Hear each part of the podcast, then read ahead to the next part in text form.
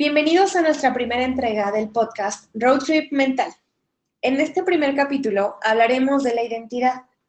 Juntos en esta aventura estamos Naomi, Mariana, Miguel, Isaac y yo, Frida.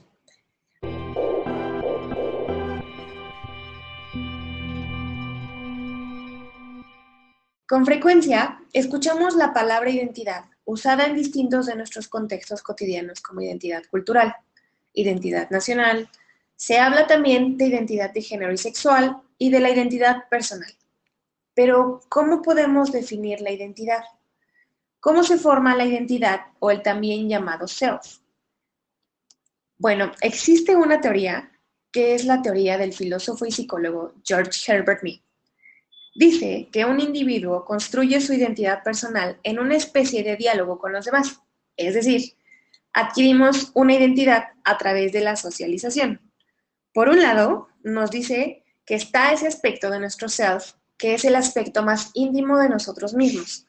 Es ese aspecto formado por nuestros impulsos, nuestro lado creativo, nuestro lado rebelde y nuestra parte emocional es aquello que nos hace los seres particulares e irrepetibles que cada uno de nosotros es. Del otro lado está la sociedad, representada por las personas que nos cuidan al comienzo de la vida. Esos otros significativos que nos enseñan las cosas que se consideran necesarias para hacernos personas autónomas, como por ejemplo las normas morales que rigen o intentan regir nuestra vida. La identidad o el self es, entonces, el resultado del encuentro de estos dos aspectos. Por un lado, nuestras motivaciones más íntimas y creativas, y por otro, las normas que nos han enseñado nuestros mayores, la escuela y en general la sociedad. La identidad cultural se trata de un conjunto de valores, tradiciones y creencias que adquiere cada individuo dentro de un grupo, el cual es influenciado por el contexto y entorno social. Esto quiere decir que a pesar de que cada individuo es único, compartimos elementos, valores o creencias que nos unen y así crean un sentido de pertenencia el cual es necesario.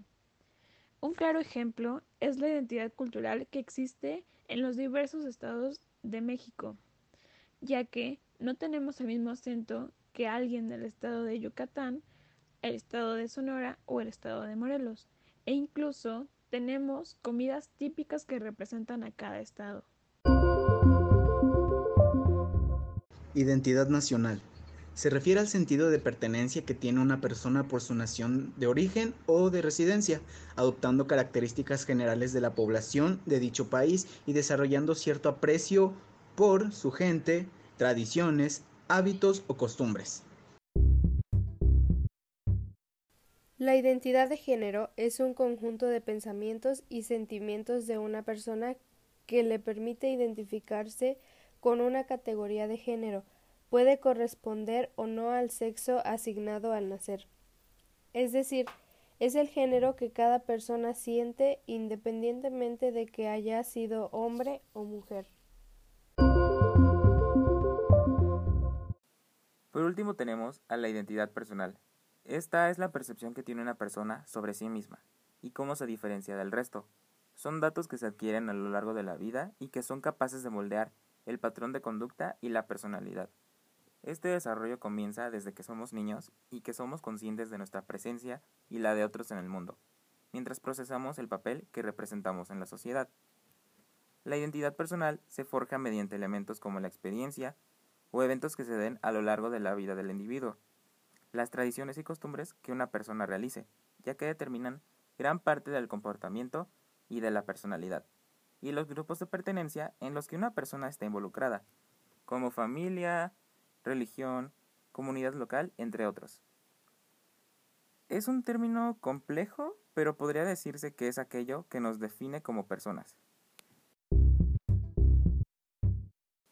Con lo anteriormente expuesto, concluimos este capítulo y agradecemos en verdad tu tiempo al escucharnos. Escúchanos en el siguiente de Road Trip Mental. Sale, bye.